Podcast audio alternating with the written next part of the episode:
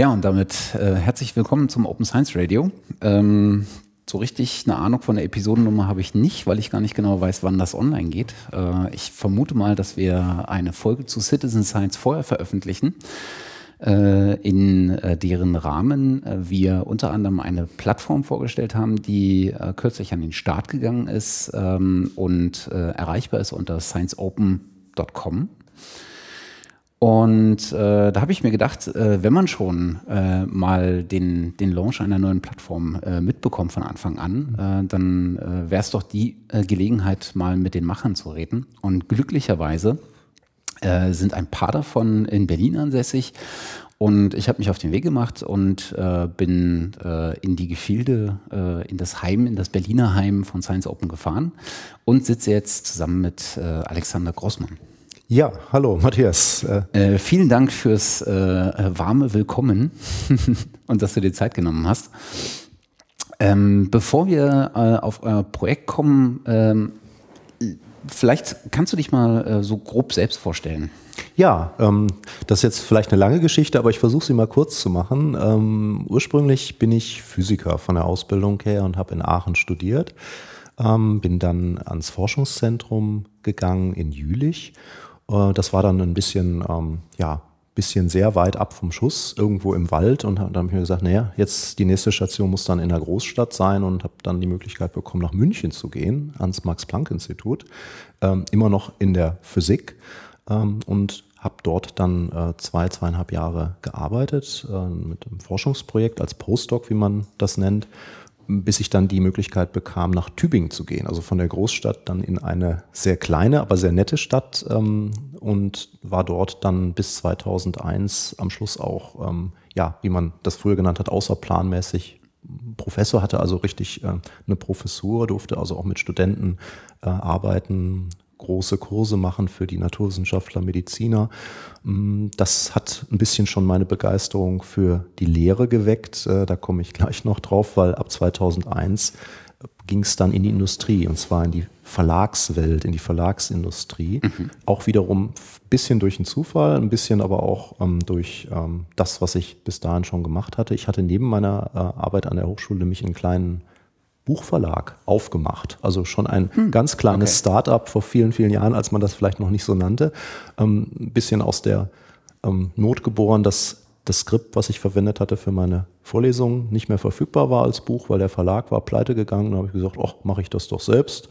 Ähm, habe das dann ähm, ja, mir einfach mal überlegt, wie, wie kann man denn das schick machen, nicht nur drucken, nicht nur binden lassen, sondern dann auch richtig mit äh, ja, allen Schikanen so vorbereiten, so ein Buch, dass es auch überall lieferbar ist und habe mich dann auf die Art und Weise en passant in die Verlagsbranche eingearbeitet. Mhm. Und schließlich hatte ich dann zwölf oder dreizehn verschiedene Bücher im Programm, nicht nur Physikbücher, sondern auch Medizinbücher. Tübingen ist ja auch ein ähm, ein großer Medizinstandort ähm, mit dort ansässigen Autoren und äh, einige Lernprogramme auch schon auf HTML-Basis damals, Ende der 90er Jahre ganz neu im Bereich der Medizin. Die gingen sehr, sehr gut weg, aber auf CD-ROM, heute mhm. würde man das ja alles äh, im Internet anbieten.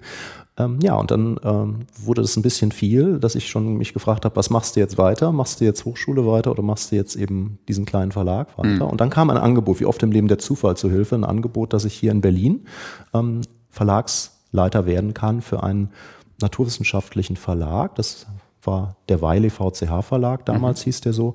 Ähm, und der hatte seinen Physikstandort, ich war ja Physiker, hier in Berlin. Und ja, dann habe ich das Angebot angenommen, nicht wissend, ob ich das überhaupt, äh, ja, ob mir das überhaupt Spaß macht langfristig, denn Industrie, freie Wirtschaft ist natürlich eine ganz andere Atmosphäre, ganz anderes Pflaster als, äh, als die Hochschule. Und ich bin dann oft gefragt worden, später von meinen Kollegen, die dann noch an der Hochschule geblieben sind, ja, hast du das nicht bereut? Ne? Ich meine, war ja schon recht weit in der akademischen Karriere dort äh, vorangekommen. Hast du das nicht bereut, in die, in die Industrie zu gehen oder diese akademische Karriere komplett aufzugeben? Ich habe gesagt, nee, ich habe es nie bereut. Also ich habe mir noch nie die Frage gestellt. In dem mhm. Moment habe ich mir das nochmal klar gemacht und das war dann letztendlich auch die Antwort. Ne? Also es war ähm, was ganz anderes, aber mhm. es war eben total spannend. Und dann habe ich das sieben Jahre lang machen können, bin dann auch ähm, für den Verlag Wiley John Wiley Sons, das ist ja der amerikanische Mutterkonzern mhm. gewesen, für die gesamte Physik weltweit verantwortlich gewesen, aus Berlin raus. Das war insofern ein Novum für einen amerikanischen Verlag.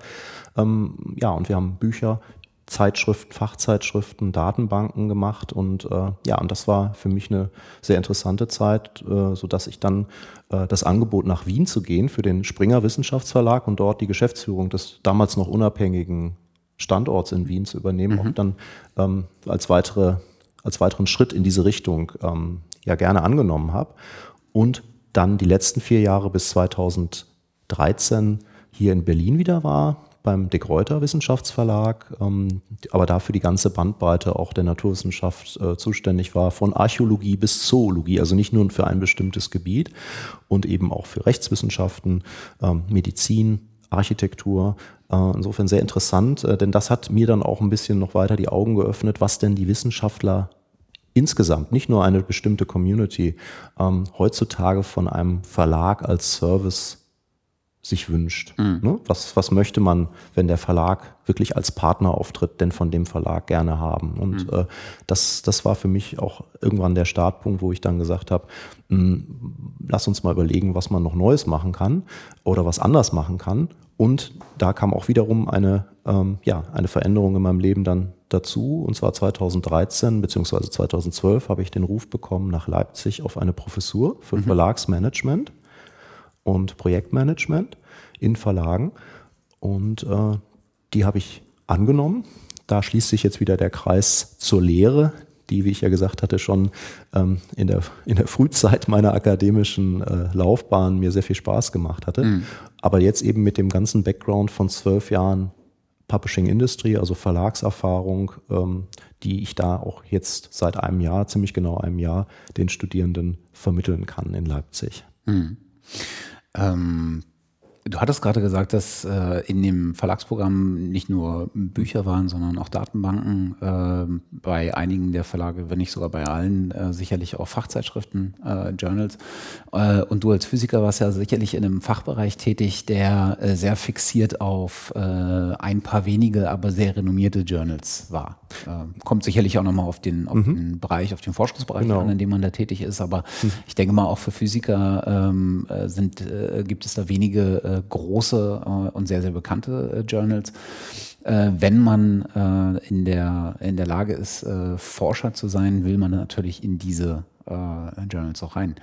Ähm, hast du da, wie waren dann so deine Erfahrungen?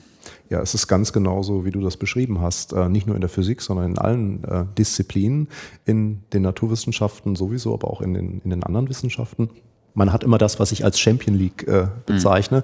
Mhm. Äh, ein, zwei Zeitschriften, die wirklich absolut äh, top sind, mhm. äh, wobei das Top meistens ja der Brand ist, also nicht die, ähm, ja, das, was man äh, an der Verpackung gut findet, nicht? oder was die Community mhm. an der Verpackung gut findet. Und dann gibt's meistens eine kleine Schicht nochmal von sehr guten Zeitschriften und das überwiegende überwiegende Maß an Zeitungen in allen Bereichen, Zeitschriften in allen Bereichen, Fachzeitschriften ist ähm, ja gut, Mittelmaß, äh, denn man muss sich mal überlegen, es gibt weltweit, glaube ich, ich habe die Zahl neulich wieder gesehen, über 15.000 wissenschaftliche, wissenschaftliche Fachzeitschriften mhm. in den Kerndisziplinen der Naturwissenschaft, Medizin und Technik.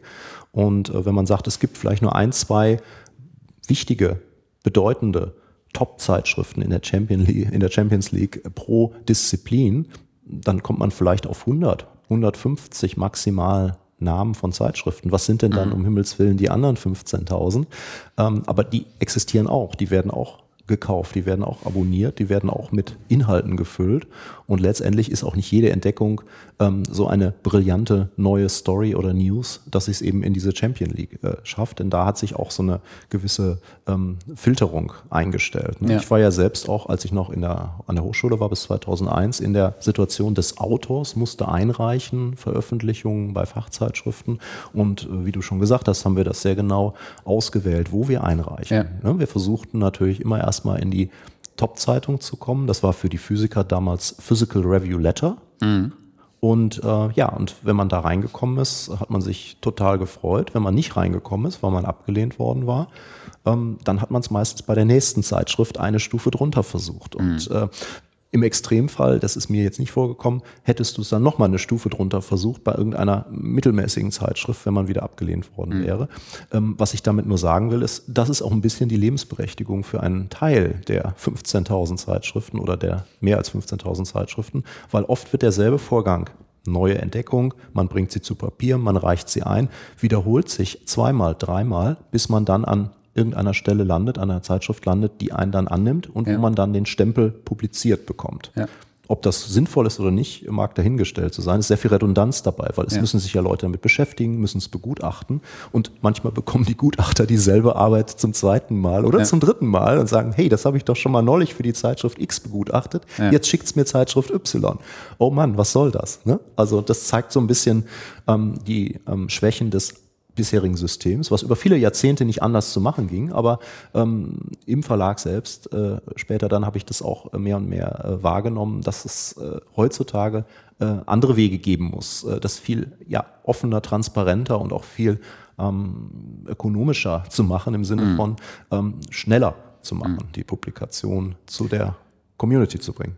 Wenn man heutzutage als Autor bei einem äh, Journal was einreicht, dann äh, steht man in der Tat vor zwei Hürden wahrscheinlich, nämlich einmal durchs äh, Editorial Board zu kommen mhm. und überhaupt erstmal in den Genuss zu kommen, an die Begutachter weitergegeben zu werden.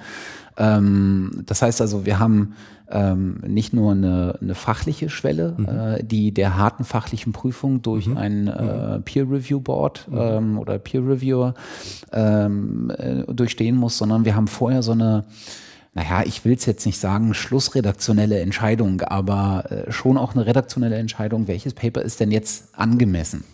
Richtig. Hast du, hast du ein Gefühl dafür entwickeln können, vielleicht auch in der Zeit deiner, ähm, äh, deiner Arbeit innerhalb von Verlagen, wie diese Editorial Boards entscheiden, auf mhm. welcher Grundlage?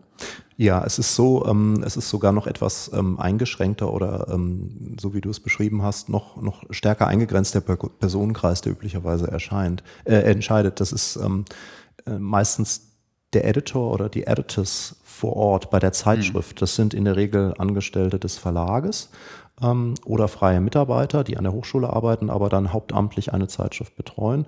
Ähm, das Editor Board wäre mehr so eine Art Beratungs- oder Schiedsrichtergremium im Hintergrund bei den meisten Zeitschriften. Die würden auch wahrscheinlich gar nicht begeistert sein, da so viel operativ machen zu müssen, weil in der Regel sind die bei vielen Zeitschriften mhm. in diesem Editor Board und dann hätten die gar keine Zeit mehr für was anderes.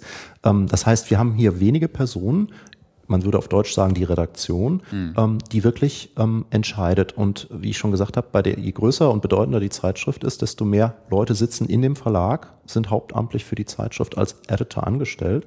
Und ähm, auch wenn das jetzt ähm, bitte um Nachsicht äh, der eine oder andere meiner Kollegen vielleicht nicht hören will, es wird wirklich vorab ausgesiebt, bevor ein Gutachter, ein externer Gutachter ein neu eingereichtes Manuskript bekommt, liest man als ähm, Redakteur im Haus es erstmal durch, was ja auch erstmal sinnvoll ist. Ist das eine vernünftige wissenschaftliche Arbeit oder nicht? Mhm. Das ist ja völlig legitim.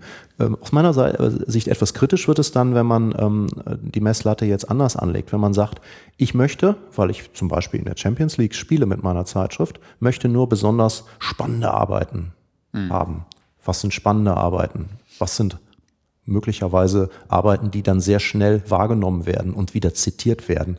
Mhm. Ähm, ja, die kommen zum Beispiel von einer besonders bekannten Fakultät, dem MIT in Boston oder von einem äh, bedeutenden Institut in Europa. Oder zweiter Punkt, ein wichtiger Wissenschaftler, bekannter Wissenschaftler in dem Feld mhm. hat sie mit als Autor verfasst. Oder drittens, da ist ein Buzzword drin, zum mhm. Beispiel Nano, hm, hm, hm, äh, Quantum, Quantencomputer. Ja. Hm, hm, hm. So, wenn diese drei Faktoren ja. sind letztendlich bei manchen Zeitschriften, nicht bei allen, bei manchen Zeitschriften, die in der Liga spielen, das Kriterium, ob man reinkommt oder nicht. Alle drei Kriterien müssen erfüllt sein, hm. sonst wird es überhaupt nicht weiter bearbeitet.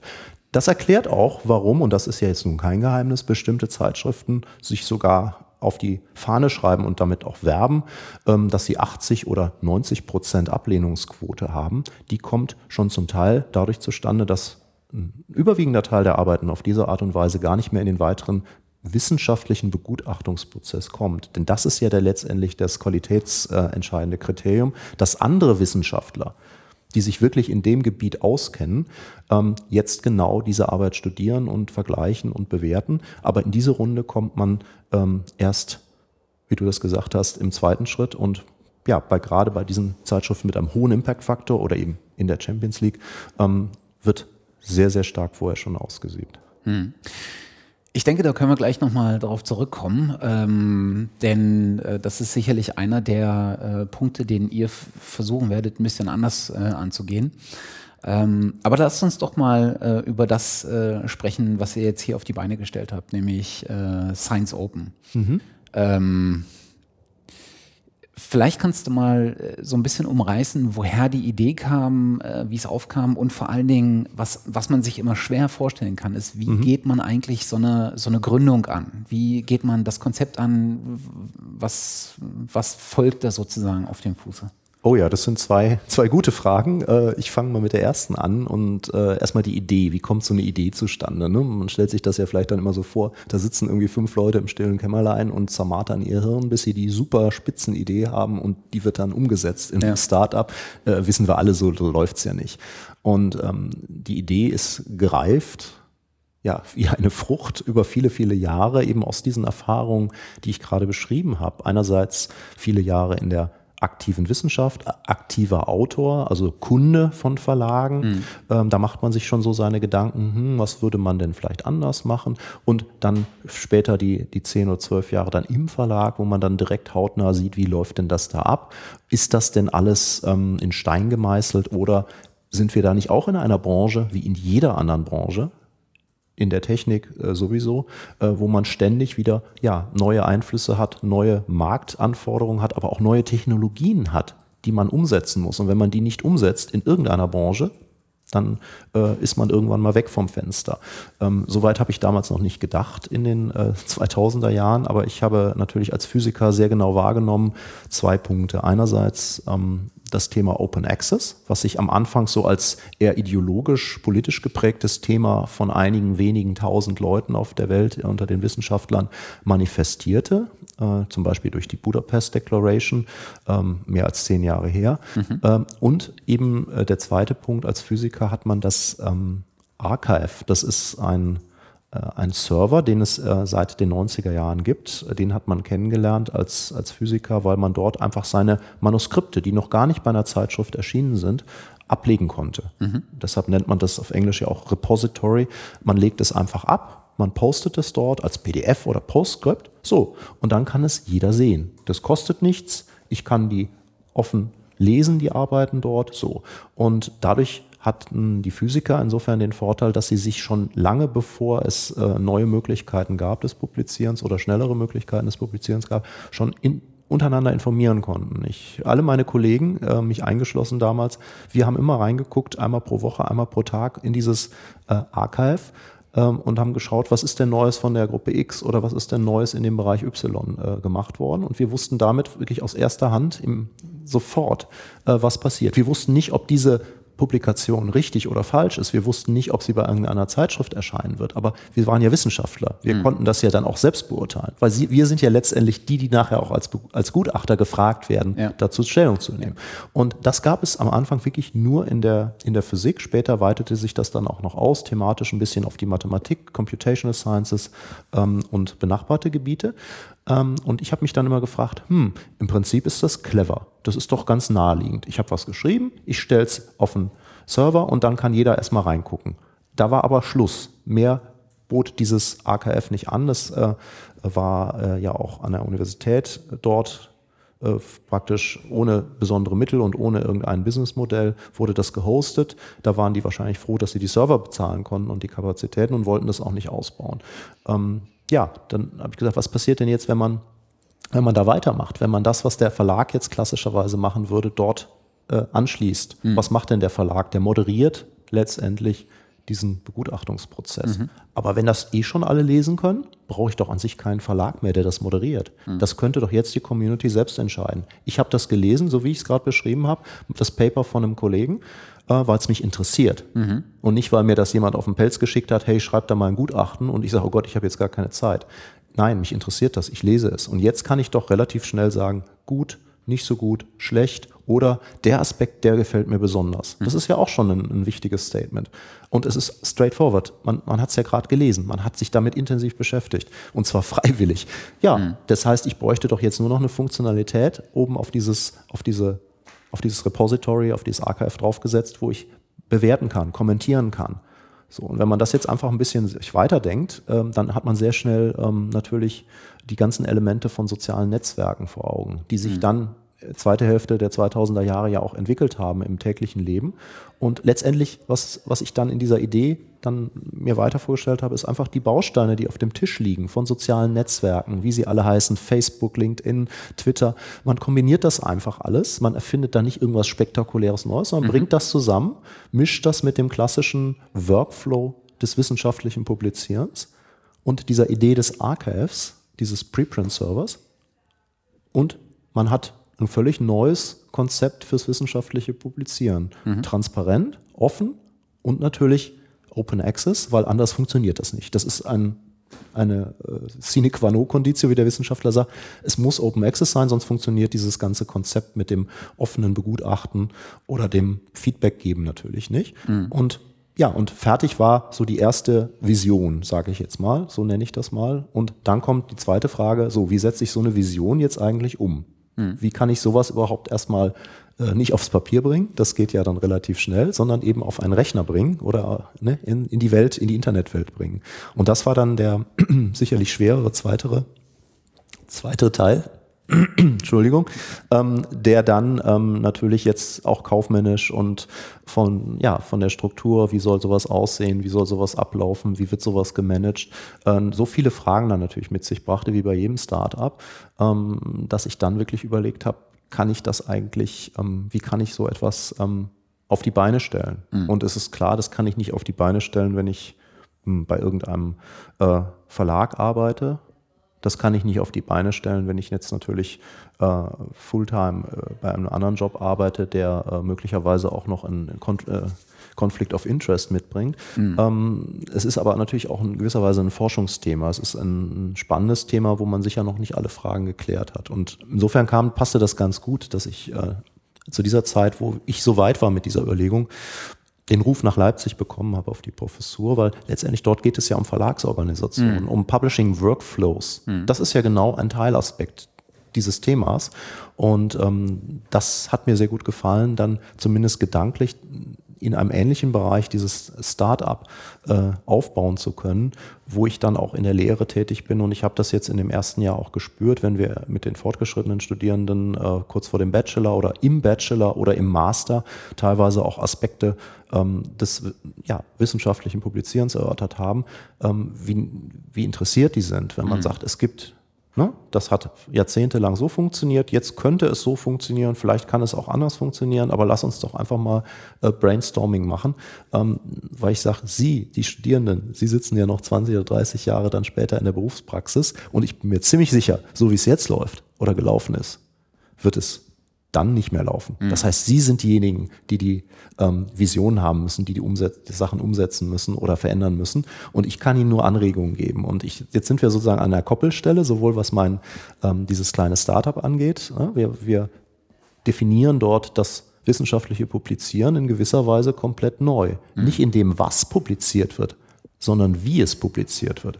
Und ähm, dazu braucht man natürlich ein enormes Know-how, was Datenbanken angeht weil wir ja enorme Mengen an Inhalten haben. Wir haben bereits jetzt auf der Seite über eine Million wissenschaftliche Artikel. Die sind nicht bei uns publiziert worden, sondern mhm. so wie ich es beschrieben habe. Die sind in den letzten zwei bis drei Jahren, weil mehr haben wir gar nicht berücksichtigt, nur aktuellere Beiträge aus den letzten drei Jahren, Open Access, entweder auf diesem Archive oder ähm, auf anderen Servern, die eben zum Beispiel in den USA PubMed vom NIH geförderte Arbeiten dort Open Access zur Verfügung stellen.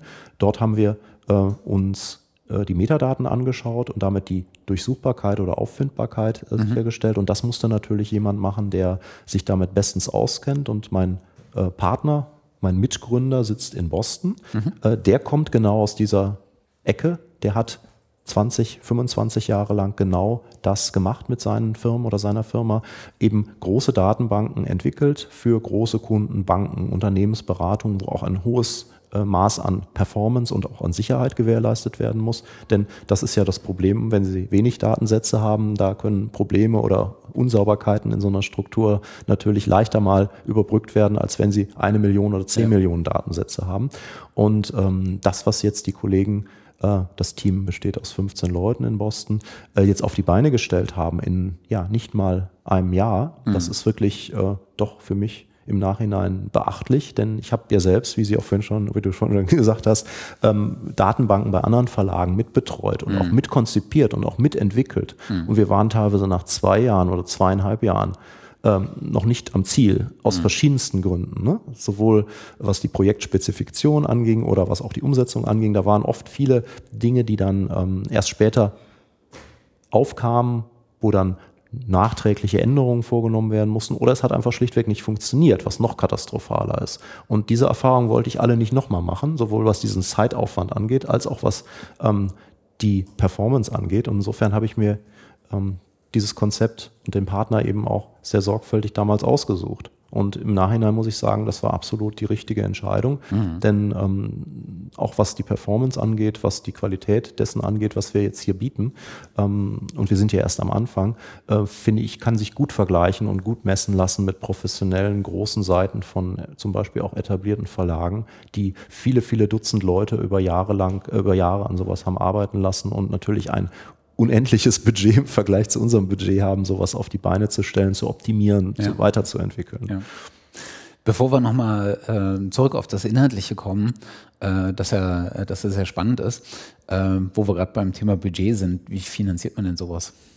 Ja klar, entweder hat man im Lotto gewonnen, mhm. äh, ich leider nicht, oder man ähm, guckt sich halt um, wie das bei Startups ist, nach ähm, jemandem, Kapitalgeber, mhm. äh, der sagt, guck mal, ich finde eure Idee gut und äh, gibt einem dann ein bisschen Geld.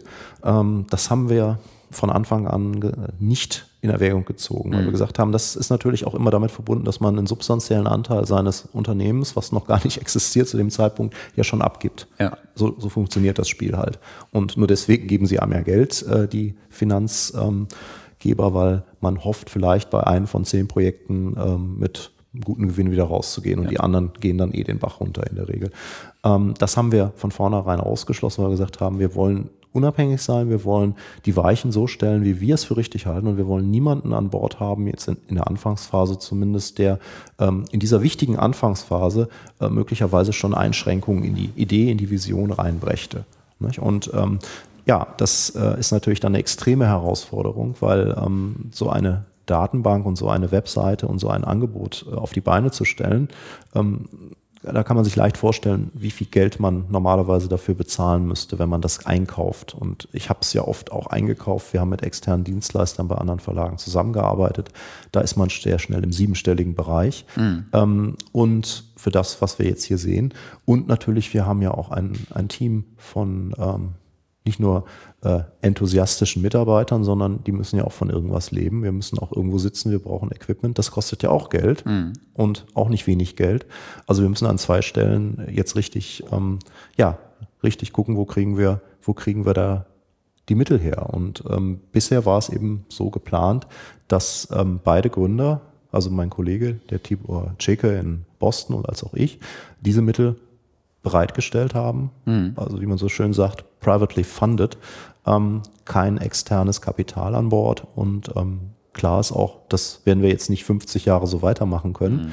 weil spätestens dann, wenn das Team weiter ausgebaut wird, äh, muss man überlegen natürlich, ob man an der einen oder anderen Stelle einen strategischen Partner mit an Bord nimmt. Aber das ist jetzt erstmal kein Thema. Und mhm. wir haben gesagt, die ersten zwei Jahre machen wir erstmal ähm, so weiter, wie wir es geplant haben. Und wir sind die gute Nachricht, weil Businesspläne sind ja auch oft Schall und Rauch. Wir sind genau äh, oder weitestgehend auf Kurs, ähm, was diesen Plan betrifft, der jetzt äh, ja auch ziemlich genau in der letzten Fassung ein Jahr alt ist. Wir haben am 1. Mhm. Juli 2013 gestartet und dann gemeinsam so viel Gas gegeben, dass wir eben jetzt äh, im November schon eine Beta-Version live stellen konnten und jetzt eben vor einer Woche mit der Vollversion, mit den kompletten Services, die wir uns in unserer Vision eben vorgestellt haben, äh, ja, ins Web gegangen sind. Hm.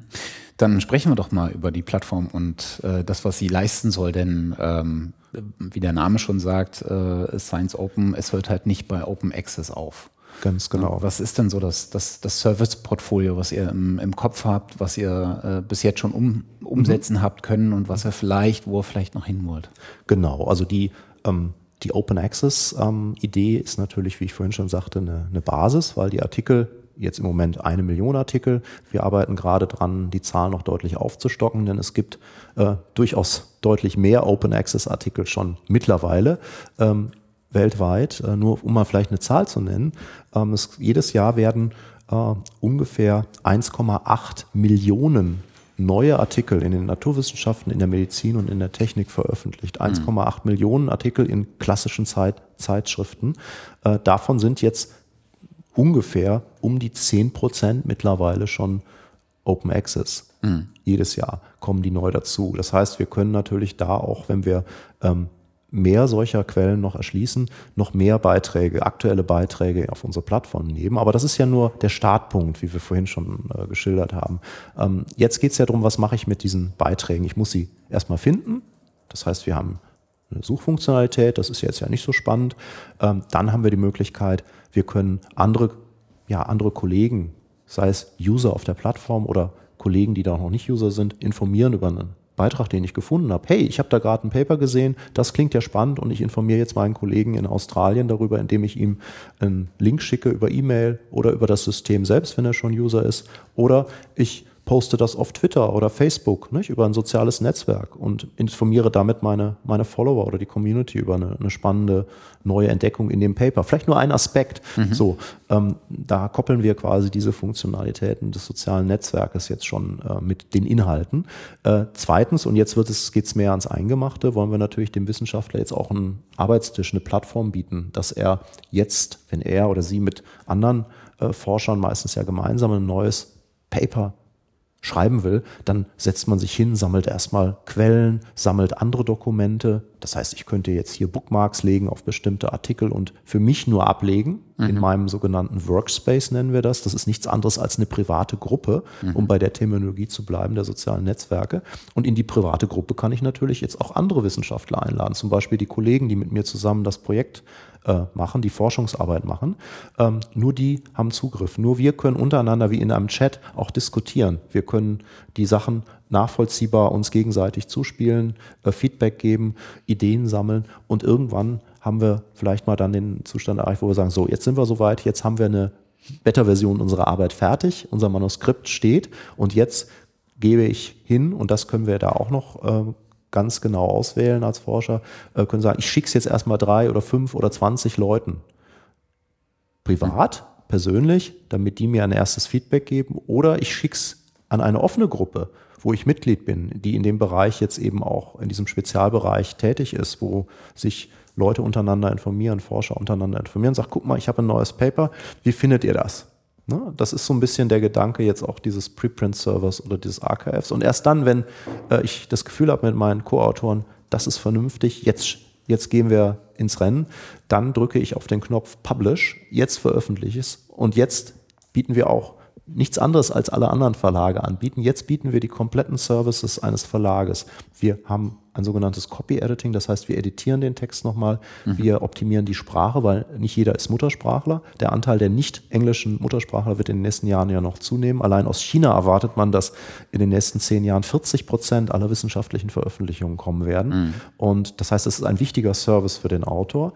Äh, dann bereiten wir das natürlich mit den Metadaten auf. Wir äh, taggen das in XML, den Beitrag. Äh, wir verschlagworten den. Also alles das, was man äh, klassischerweise von irgendeiner Zeitschrift in einem wissenschaftlichen Verlag bisher erwartet hat, bieten wir jetzt hier auch.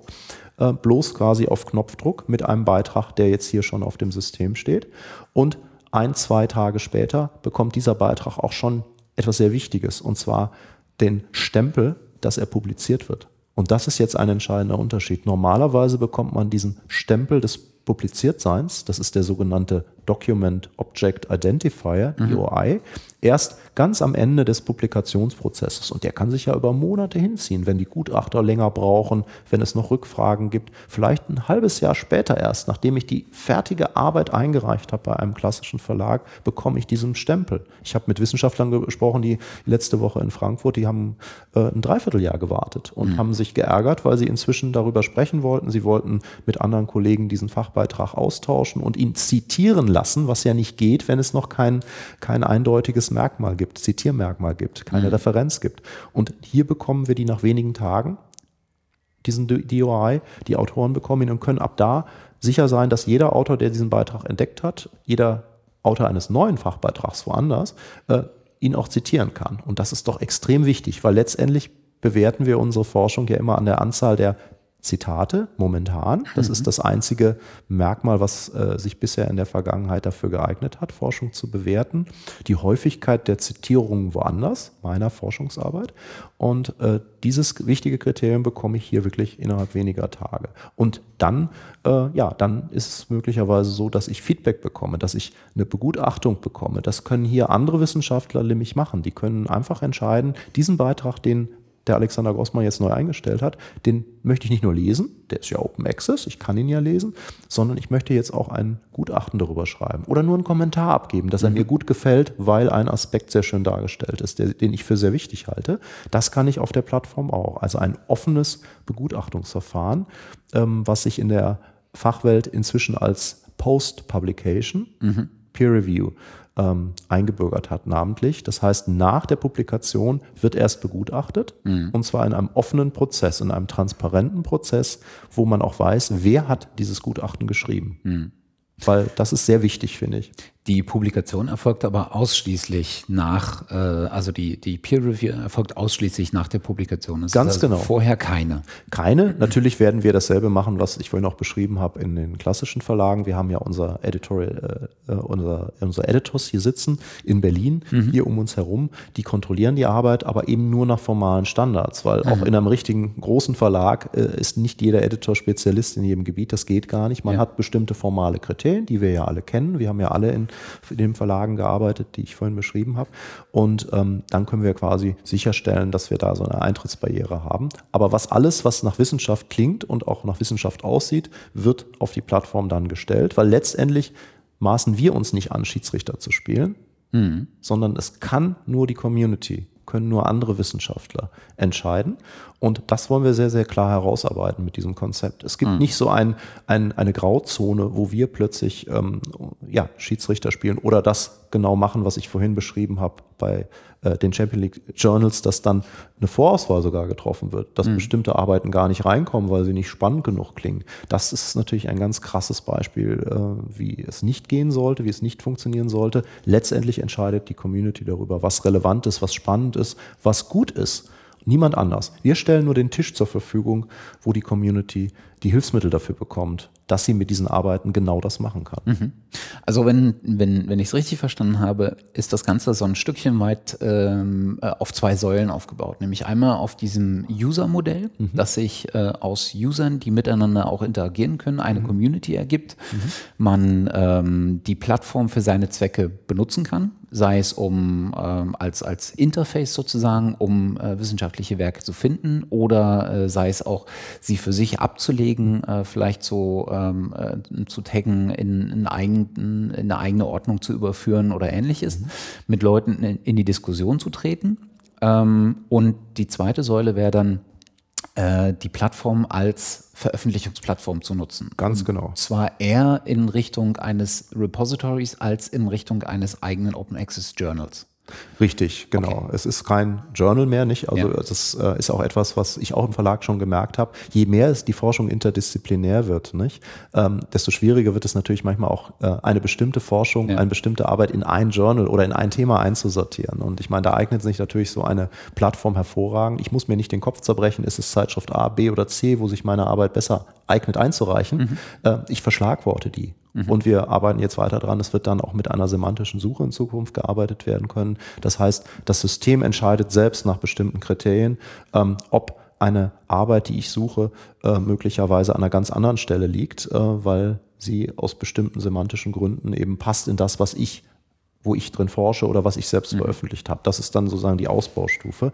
Aber letztendlich ist es kein Journal mehr, sondern es ist wirklich ein, ein Forum. Es ist Wissenschaft, deshalb auch der Name Science mhm. Open, ähm, weil wir letztendlich nicht mehr entscheiden wollen, ist Nanotechnologie, ist das jetzt Physik, ist das Chemie ja. oder ist das vielleicht Materialwissenschaften? Ja. Und diese Debatten hatten wir im klassischen Verlag ständig, weil pro Physik oder Chemiegebiet gibt es Dutzende, Hunderte von Zeitschriften, ja, wie wir vorhin festgestellt haben. Äh, und ich raster dann fest ein, wenn ich mich für eine Zeitschrift entscheide ja. und grenze möglicherweise die andere Community, die sich auch für dasselbe Thema interessiert, äh, aus, weil die diese Zeitschrift nicht auf dem Schirm hat. Ja. Das war die alte Welt, da ging es nicht anders im gedruckten Zeitalter. Wir sind im 21. Jahrhundert und so sieht aus meiner Sicht Publizieren im 21. Jahrhundert aus. Also was natürlich schön ist, ist, ähm, es gibt ja diverse äh, Repositories mittlerweile. Äh, Archive hatten wir schon genannt, BioArchive jetzt speziell für die Biowissenschaften, äh, PubMed könnte man wahrscheinlich genau. auch als genau sowas für die Medizin äh, betrachten. Mhm. Dann gibt es bestimmt auch noch ein paar, die, äh, die man noch gar nicht auf dem Schirm hat, weil sie einfach sehr speziell sind. Mhm.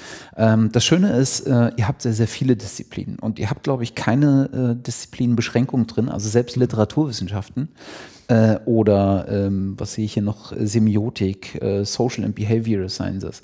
Ähm, da gibt es dann keine Beschränkung mehr. Und das ist natürlich ein schöner Ansatz, ähm, gerade um dieses Interdisziplinäre zu fördern. Äh, was ich mich jetzt frage, oder ich frage mich noch so ein paar Punkte, aber um damit mal anzufangen, äh, du hattest gesagt, dass, ähm, dass, dass, der, dass die Post-Publication äh, Review, die Peer Review, ähm, das ist, was vor allen Dingen bei euch Anwendung findet. Äh, ich gehe mal davon aus, dass ihr dann auch äh, die Möglichkeit habt, äh, das Paper sozusagen fortzuentwickeln, fortzuschreiben, also von Fehlern zu bereinigen, vielleicht Aspekte hinzuzufügen. Siehst du da an irgendeiner Stelle eine Grenze, wo die erreicht wird, äh, wo man dann sagt, okay, wenn ich jetzt über diesen Punkt der Fortentwicklung dieses Papers hinausgehe, ist das nicht mehr dieses Paper? Das ist eine, eine sehr, gute, sehr gute Frage, weil letztendlich ähm, gibt es äh, aus den beschriebenen Gründen, aus den, den Workflow-Gründen, die noch immer sehr stark an Print gekoppelt sind, ja wenige Beispiele im Moment, wo man einen Beitrag weiterentwickeln kann. Ja. Bei Büchern hat man vielleicht mal eine neue Auflage, aber wir reden ja jetzt über kurzzeitigere, kurzfristige Publikationsvorhaben, eben Artikel in Fachzeitschriften. Und da war es ja so, die sind in Stein gemeißelt. Und mhm. wenn ich eine wichtige Änderung vornehmen möchte, konnte ich das über ein ja, Erratum oder noch einen Kommentar zu meinem Paper machen. Der wurde dann im Zweifelsfall aber nicht gelesen, weil er viele Ausgaben ja. später erst erschienen ist. Ähm, so, und wenn ich zum Verlag gehe und sage, guck mal, ich habe den einen Absatz nochmal komplett geändert, ich habe mein Experiment an der Stelle nochmal erweitert oder meine Theorie noch modifiziert, dann sagen die, ja gut, aber wir publizieren es nicht. Es reicht nicht aus. Ja. Es ist nicht anders genug. Und das ist absurd, wenn man sich mal auf der Zunge zergehen lässt. Ähm, wie du genau geschildert hast, können wir jetzt ähm, jederzeit dem Autor anbieten, entweder wenn er Feedback bekommen hat von den Gutachtern oder aus der Community oder wenn er selbst sich noch was überlegt hat durch Studium anderer Arbeiten. Kleine Änderung, große Änderung, egal. Es gibt eine neue Version. Mhm. Version 2, Version 3, Version 4 an diesem äh, Document Object Identifier jedes, jedes Mal genau eindeutig zuzuordnen. Und ich sehe auch noch nach zehn Jahren, welche Fassung hat jemand anders zitiert damit mhm. das ist ja ganz wichtig, sonst gibt es Durcheinander. Denn wie du gesagt hast, der entwickelt sich weiter, der Artikel, und man möchte dann aber genau eindeutig eine Version zum Beispiel zitieren oder wissen, mhm. was hat denn der andere damals, welche Version hat er eigentlich zitiert. Und am Ende des Tages, das ist nämlich eine interessante Überlegung, hat man entweder ein, wie man sagt, als Physiker stabiles Gleichgewicht, mhm. dann hat, ist die Arbeit ist meine Auffassung irgendwann so ausgereift, dass man zumindest zu dieser speziellen Arbeit nichts mehr hinzufügen kann oder sie nicht mehr ändern kann. Mhm. Das wäre die eine Variante. Oder, was ich auch für sehr attraktiv und sehr äh, wahrscheinlich halte, ähm, man geht dazu über, man schließt jetzt verschiedene Arbeiten, die man bisher vielleicht in einzelnen Paper veröffentlicht mhm. hat, bringt man jetzt zusammen. Vielleicht mhm. auch erst nachträglich, weil man sagt, ja Mensch, wir haben jetzt über drei Jahre vier oder fünf verschiedene Aspekte untersucht. Die haben wir klassisch einzeln veröffentlicht oder hätten wir früher auch klassisch einzeln veröffentlicht. Aber im Prinzip gehört das alles zusammen. Ich kombiniere das jetzt in eine, eine Arbeit. Mhm. Und ähm, das kann eine Tendenz sein, die sich sowieso ähm, in der Forschung einstellt, dass man anstatt das so zu se äh, sezieren, bestimmte wissenschaftliche Ergebnisse, um möglicherweise möglichst viele Publikationen daraus zu machen, mhm. ähm, dass man sagt, nein, wir reduzieren das auf weniger Publikationen, die aber eine viel höhere Dichte haben, viel höheren Informationsgehalt. Und da liegt man nämlich jetzt plötzlich voll auf Kurs mit den Forderungen auch der, der deutschen Forschungsgemeinschaft oder allgemein von den Förderorganisationen, die gesagt haben, dieser Wildwuchs an Papern, immer mehr Paper, immer mehr Artikel, immer kleinere Einheiten, die veröffentlicht werden. Mhm um quasi Artikel zu sammeln äh, wie Briefmarken. Das ist der falsche Weg. Die DFG hat zum Beispiel gesagt, wir äh, wollen nur noch die fünf wichtigsten Veröffentlichungen eines Forschers anschauen, mhm. wenn der sich für einen großen Grant äh, oder ein großes Fördervorhaben bewirbt. Nicht mehr 50 auf einer Liste, die dann eh keiner lesen kann, sondern nur die fünf wichtigsten, die der Forscher für die fünf wichtigsten Arbeiten hält. Und da sind wir genau äh, im Rennen. Ich habe mit ganz vielen äh, Forschern jetzt gesprochen in der letzten Zeit, die haben gesagt, sie hatten manchmal richtige Probleme, diese fünf Arbeiten zu, zu identifizieren. Und mhm. das waren teilweise ähm, extrem gute Forscher, die sehr viel publiziert haben, aber da liegt genau das Problem. Das war dann entweder so speziell aufbereitet für ein Champion League Journal oder eben so granular runtergebrochen, dass diese einzelne Arbeit letztendlich nicht äh, zu den Top 5 gehören kann, sondern man müsste sie jetzt kombinieren mit drei anderen Arbeiten und das geht nicht. Ja. Das heißt, das ist genau der Trend, der sich jetzt auch abzeichnet. Man möchte größere Informationseinheiten wieder schaffen im Publizieren und da eignet sich unsere Plattform natürlich hervorragend dafür. Ähm, letztendlich ist es dann auch egal, ob es an eine Never-Ending Story wird, ein, mhm. quasi ein lebendes Papier, was nach zehn Jahren immer noch lebt, weil es immer noch verändert wird, weil durch diese eindeutige Zitierbarkeit können wir immer auf diesen eingefrorenen Versionszustand ja. referenzieren. Und dann ist es auch nicht schlimm, wenn sich das Paper dann möglicherweise irgendwann komplett weiterentwickelt oder in eine andere Richtung entwickelt. Wir haben gesagt, als einzige Hürde, der Titel muss immer gleich bleiben. Ja. Nicht? Die Autoren sollten immer die gleichen sein. Äh, wenn dann irgendwie die Hälfte der Autoren ausgewechselt wird, der Titel ist ein anderer, ist es ein neues Paper. Ja. Weil das ist für, aus unserer Sicht das, das einfachste und am leichtesten zu identifizierende ja. Merkmal, äh, weil dann hat der Inhalt sich offensichtlich so weit geändert, ähm, dass äh, es nicht mehr dieselbe Publikation ist. Das ist dann wahrscheinlich auch der Punkt, an dem der Wissenschaftler motiviert ist, darüber nachzudenken, ob er jetzt das Paper weiterentwickelt oder ein neues, weil er vielleicht einen Aspekt hat, der so betonenswert ist, dass er den Titel ändern möchte. Ganz genau. Okay, ganz und genau. das mit dem, äh, dass jede Version sozusagen eine eigene DOI kriegt, ist mhm. natürlich genau äh, der Punkt, an dem das äh, nicht mehr ein, ein eine, ähm, naja, wie drücke ich das jetzt aus, ein äh, sich äh, langsam fortentwickelndes Paper ist, sondern es ist eigentlich eine Reihe von äh, Papern, die aufeinander aufbauen. Ganz genau. Je nachdem, wie Ganz groß genau. jetzt der, der Versionierungsunterschied ist. Der Charme dabei ist, wenn ich das noch ergänzen darf, das ist letztendlich doch Diskurs in der Wissenschaft, dass man sagt, es, man, man interagiert, man bekommt Feedback von seinen Kollegen, ja. das baue ich wieder ein in meine Theorie oder in meine These oder in meine Forschungsarbeit und dann gebe ich es wieder frei für den Diskurs. Ja. Und das hat kein Anfang und kein Ende im Extremfall. Äh, es ging aber bisher im Publizieren nicht und immer wieder, äh, man kann es nicht oft genug betonen, weil das gerne vergessen wird, auch von den großen Verlagen, der bisherige Workflow war das Meißeln in Stein oder das Drucken auf Papier weil es nicht anders ging bis ja. vor zwei, äh, 15 Jahren. Und ähm, das war nicht, weil, der, weil dieser Prozess so optimal ist oder weil das Wissenschaft abbildet, sondern weil es nicht anders ging. Äh, inzwischen geht es anders, so wie wir das jetzt auch gerade beschrieben haben. Und ähm, für mich ist es absolut naheliegend, dann genau das abzubilden, wie Wissenschaft auch schon seit Hunderten von Jahren funktioniert, aber bloß aus technischen Gründen nicht abgebildet werden konnte in Form von Publikationen in gedruckten Zeitschriften. Hm. Was natürlich, womit man da äh, in die andere Richtung, also man macht sich ja sozusagen, ich will nicht sagen, man macht sich Feinde, aber äh, man wird natürlich aus zwei Richtungen beäugt. Zum einen aus der Verlagsrichtung, weil man natürlich in eine Domäne eintritt, die sehr, sehr stark bisher von sehr, sehr wenigen Verlagen äh, so vertreten wurde, gerade dieses wissenschaftliche Publikationsumfeld, ähm, die natürlich bemüht sind, ihre eigene Stellung auch zu wahren. Ne? Das Sinn eines Unternehmens, ja. das kann man ja. auch auf der Ebene total äh, nachempfinden. Ähm, auf der anderen Seite äh, wird man natürlich aus der Wissenschaftswelt und gerade aus der universitären äh, ähm, Welt äh, arg beäugt.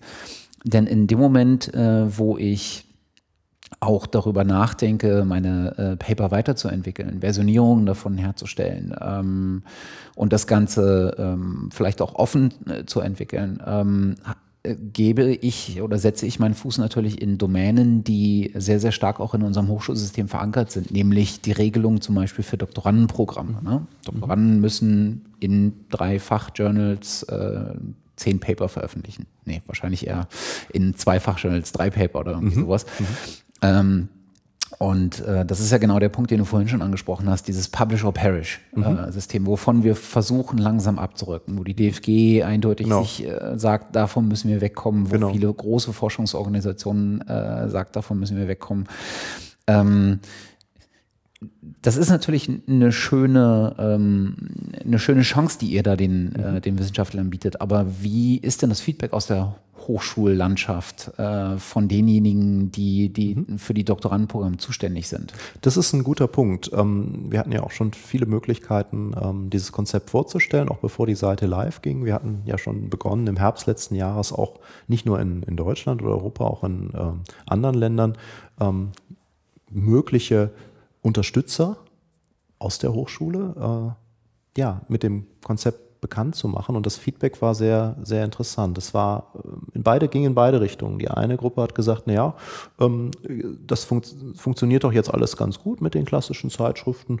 Ja, äh, das machen wir weiter so und warum was Neues machen? Ist mhm. ja eine legitime Auffassung. Die anderen haben gesagt, Sie ärgern sich schwarz jedes Mal, dass zum Beispiel die Leistung eines Doktoranden oder die Leistung eines Wissenschaftlers oder die Leistung einer Fakultät festgemacht wird an der Zahl von Publikationen und mhm. am besten noch gepaart mit dem Impact-Faktor des mhm. Journals, in dem diese Publikation erschienen ist. Warum? Weil es ist so ein so indirektes Maß oder Measure auf Englisch, äh, wie man was man da verwendet, was mit, der, mit dem Individuum oder mit der Forschungsleistung manchmal überhaupt nichts mehr zu tun hat. Wenn ich in die Zeitschrift A oder B reingekommen bin, heißt das ja noch lange nicht, dass die Relevanz meiner Arbeit ähm, genauso outstanding ist wie der Brandname dieses Journals. Ja. Das heißt es noch lange nicht. Das wird aber so stark vereinfacht in den jetzigen Bewertungsverfahren, weswegen der andere Teil der Leute, mit denen wir gesprochen haben, der Forscher, mit denen wir gesprochen haben, gesagt haben, wir brauchen dringend ein anderes, eine andere Methode. Und ich meine, wir können jetzt nicht von einem Tag auf dem anderen diese Gewohnheiten oder diese Routine verändern. Mhm. Wie gesagt, wir können auch hier wiederum nur zumindest das ähm, quantitative Maß, also die, die Methoden zur Verfügung stellen, damit dieser Prozess erleichtert wird. Dass mhm. man sagt, es ist egal, ob Journal A oder B, wir haben keine Journals mehr. Wir haben Eben. nur noch Relevanz eines einzelnen Papers. Wie oft wird es gelesen? Wie oft wird es zitiert? Oder viel schneller, wie oft wird es zum Beispiel in sozialen Netzwerken erwähnt, empfohlen? Ja. Das können wir messen. Das haben wir auch auf der Seite schon eingebaut, so ein sogenanntes Alt-Metric-System, wo mhm. wir genau sehen, oh, da gab es schon zehn Tweets oder Google Plus Mentions oder was auch immer. Ja. Ähm, und das habe ich sofort nach der Publikation möglicherweise und nicht erst nach einem Jahr, wenn irgendwo anders auf der Welt mal ein Artikel erscheint, wo mein, mein, meine Arbeit zitiert worden ist. Das sind alles, ähm, sind alles nur Hilfsmittel, die wir zur Verfügung stellen. Aber die Bereitschaft auch der ähm, Forscher, die jetzt in dem Editorial Board bei uns sind. Das sind ja über 150 Forscher mittlerweile aus allen Disziplinen und das sind teilweise sehr, sehr erfahrene ähm, Forscher mit sehr viel Vergleichsmöglichkeit, auch mit teilweise sehr hoher Reputation an, an führenden Instituten in Amerika, in China oder in, in Europa. Und die haben sich ja bewusst dafür entschieden, hier mitzumachen. Und zwar unter anderem auch aus diesen Gründen, die ich jetzt geschildert habe, weil sie auch mit signalisieren wollen, wir müssen etwas ändern. Und wir müssen nicht nur darüber sprechen. Das mhm. ist ja immer das, was ähm, oft ähm, ein Problem ist. Man spricht drüber, man ärgert sich drüber, aber man macht nichts. Mhm. Sie sagen, darauf haben wir nur gewartet. Ihr macht das. Ihr habt so viel Mut, das zu machen, denn genau wie du gerade gesagt hast, ähm, die Verlage gucken sicherlich neugierig oder vielleicht argwöhnisch auf das, was wir machen. Aber mhm. wir sind ja total klein. Wir sind verschwindend gering in dem, was wir hier an, an Leistungen bisher anbieten, was wir an Usern haben im Vergleich zu den Nutzern von Verlagen oder Autoren bei Verlagen. Insofern können die noch entspannt sein. Ich war aber jetzt in den letzten zwei oder drei Jahren auf vielen Konferenzen, wo nur Verleger sind, nur mhm. Publisher sind, äh, Wissenschaftsverlage sind. Die Stimmung wurde jedes Jahr nervöser mhm. und war dieses Jahr ähm, extrem nervös, weil fast alle wissenschaftlichen Verleger sich im Klaren sind, so wie es jetzt läuft, können wir es nicht mehr weiterführen. Mhm. Wir wissen nicht, ob das in drei Jahren kippt, das System, oder erst in zehn Jahren, wie es jetzt läuft. Aber alle sind sich inzwischen sicher, dass es kippt. Mhm. Und dann trifft das du, was du gesagt hast. Wenn ich das weiß, mache ich am besten gar nichts. Mhm. Ich nehme noch mit, was ich mitnehmen kann. Denn jeder Schritt jetzt nach vorne aus einer etablierten Verlagsbranche kommt, ist der Schritt in den Abgrund, weil die anderen Wettbewerber machen den Schritt nicht. Die nehmen dafür noch zwei, drei Jahre mehr ähm, das alte Geschäft mit. Das heißt, das ist eine fatale Situation, die so etwas beschrieben wurde von einem sehr großen Verlags, äh, äh, einem Vertreter eines sehr großen Verlags, den wir immer oft in den Mund auch nehmen, wenn wir über Verlage, Wissenschaftsverlage sprechen. Der sagte ähm, auf Englisch, ich gebe es jetzt einfach mal auf Deutsch wieder, es ist so, wie wenn man, ähm, wie wenn wir alle Kaninchen sind, wir Verla Wissenschaftsverlage und sitzen vor Löchern. Mhm. Und wir wissen in den Löchern, irgendwo ist eine Schlange drin. Und wir wissen, dass die Schlange drin ist. Wir wissen, dass die Schlange auch bald rauskommen wird. Wir wissen aber nicht genau wann. Mhm. Und wir wissen nicht aus welchem der Löcher, welches Loch. Ja. Und äh, der letzte Satz war dann, and we don't know who's the snake. Und wir haben ja, äh, also äh, um bei dem Bild zu bleiben, ist ja eigentlich ganz passend. Äh, wir haben ja eigentlich äh, keine Schlange gesehen, sondern wir sehen immer mehr Köpfe einer Hydra. Ne? Also wir haben ja gerade in den ja, letzten ja. zwölf Monaten diverse ähm, Gelegenheiten gehabt zu sehen, wie das klassische System scheitert. Ne? Richtig. Das hat ja. viele Faktoren äh, und bei weitem nicht alle, die man mit Open Access oder Open Science Ansätzen hätte ähm, verhindern können. Ähm, aber so Geschichten, wie kürzlich bei Nature passiert sind, sei es mit der Stem Cell äh, Study äh, oder diesen Papers, äh, die da äh, von, von, von dieser Software kompiliert wurden, all diese Geschichten zeigen uns ja, dass das System was derzeit existiert, mit der Masse auch an, die da in, in, in der wissenschaftlichen, im wissenschaftlichen Bereich produziert wird, gar nicht mehr äh, klarkommt. Genau. Und wir waren gerade bei einem Thema, äh, was ich für das unglaublich Spannendste halte, mal von diesen großen Zielen, dass man, äh, dass man äh, der wissenschaftlichen Community die Informationen, die sie braucht, möglichst schnell, möglichst äh, kostengünstig zur Verfügung stellt, wenn nicht sogar frei. Ähm, äh, aber dass man vor allen Dingen dieses diese Gegenwehr, diese Währung, die im Wissenschaftssystem so lange existiert und äh, eine sehr stabile ist, aber eine sehr stabile ist, weil alle daran glauben. Ne? Das mhm. ist ja wie äh, Fiat Money nennt man, nennt man das, glaube ich. Ne? Mhm. Also äh, Währungen mhm. existieren ja, sind ja bloß stabil, weil viele an sie glauben. Richtig. Ja. Und das passiert ja genau mit dem äh, Impact Factor, der halt an so vielen Stellen eine Rolle spielt, äh, spätestens dann, wenn es darum geht, gebe ich dem Wissenschaftler, der sich hier bei mir bewirbt, um Fördergelder, äh, gebe ich dem den Zuschlag oder gebe ich jemandem den Zuschlag, der äh, in höhere, höher gerankten äh, Journals normalerweise publiziert.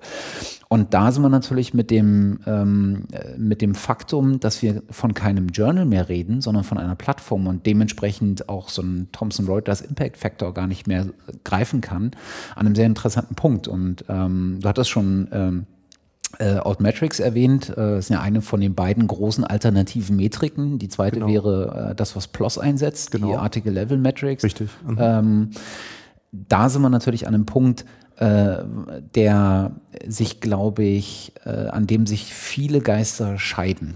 Äh, also ich glaube, die Wissenschaft sagt auch, Open Access ist super. Mhm. Ne? Also wenn unsere Wissenschaftler schneller Paper kriegen, mhm. die schneller veröffentlicht werden, ja, das wollen wir. Ähm, wenn und das unter gewissen Qualitätskriterien passiert, super. Aber wie gehen wir mit diesem, äh, mit diesem alternativen Metriken um?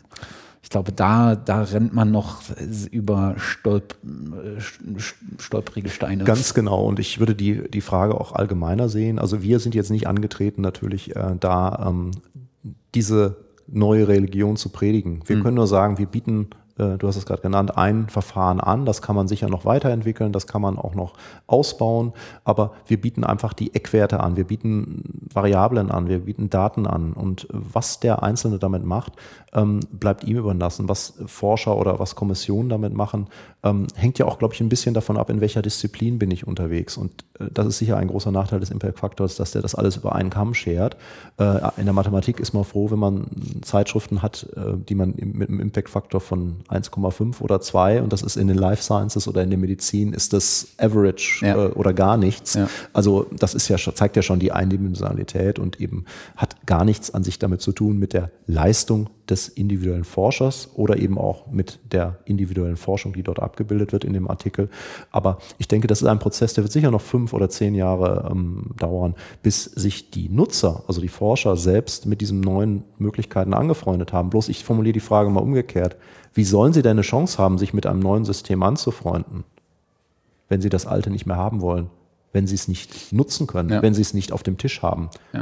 Also das sind zwar alles hochintelligente Leute, die sich sicher auch abstrakt etwas vorstellen können, aber das ist doch überall im Leben so. Ich muss das auf dem Tisch haben. Ich muss es ausprobieren. Und dann kann ich entweder mich damit anfreunden, kann sagen, das finde ich super, oder ich kann sagen, das ist Bullshit, ich bleibe bei dem alten System. Und das ist, wir sind nur eine von sicherlich vielen Initiativen, die auf diese neue, dieses neue Vehikel setzen. Äh, Ob es angenommen wird oder nicht, entscheiden die Forscher. Aber sie können es bei uns ausprobieren, sie können es bei uns nutzen. Ja. Und das ist schon mal der erste Schritt in die richtige Richtung. Ich meine, Open Access ist dann natürlich eine sehr, sehr gute, ähm, äh, eine sehr, sehr gute Speerspitze. Ne? Also wir sind ja mittlerweile so weit, dass auch die äh, großen Forschungsorganisationen sich klar zu Open Access bekennen, dass sie teilweise wie die DFG ähm, oder in anderen Ländern hat man es genauso an Open Access als Pflichtbedingungen knüpfen. Ähm, aber es ist natürlich äh, nur eine, ähm, ein, ähm, ein Level, auf dem man sich bewegt, wenn man Open Science anschaut. Ganz Äh, genau. ne? Wir haben jetzt so langsam den Dreh, habe ich das Gefühl, jetzt kürzlich, ähm, Anfang der Woche, glaube ich, ist von der Hochschulrektorenkonferenz äh, ein Empfehlungspaper rausgekommen, wo sie den Hochschulen unter anderem empfehlen, sich sehr viel stärker, äh, stärker um Fors Forschungsdatenmanagement-Infrastruktur zu kümmern. Ne? Und wir sehen das ja auch auf europäischer Ebene mit Open Air und wie sie nicht alle heißen, dass da was passiert. Wie äh, versucht ihr denn das Thema äh, breiter aufzustellen? Also wie geht Ja. ihr mit Daten äh, um? Das ist ein äh, sehr guter Punkt. Ähm, Habe ich gestern erst in einem anderen Zusammenhang auch sehr ausführlich darüber gesprochen, äh, weil wir natürlich auch daran interessiert sind, einerseits Langzeitarchivierung zu bieten.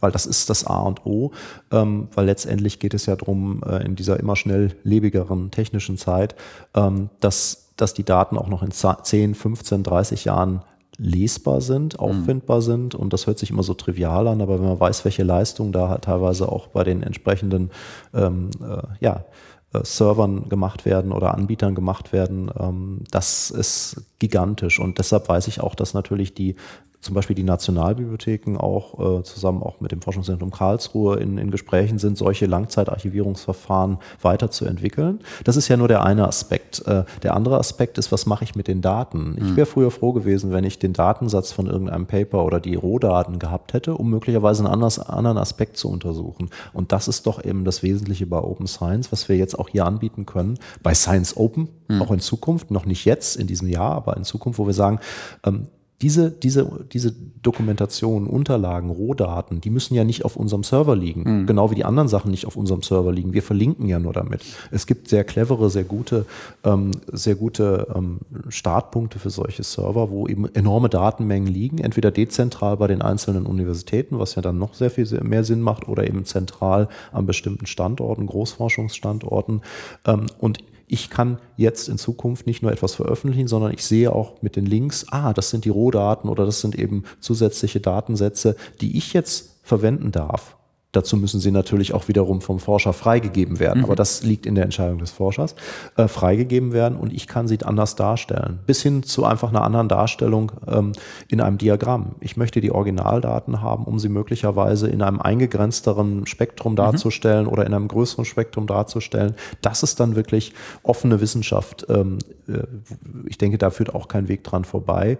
Und ähm, da hatten die Verlage natürlich früher keine Aktien, weil äh, da kann man kein Geld verdienen. Man hat irrsinnige Datenmengen, man hat große Probleme mit Versionierung, mit, mit, dem, mit dem Hosting, mit unterschiedlichen Standards. Da möchte man sich nicht mit beschäftigen, äh, kann ich auch gut nachvollziehen.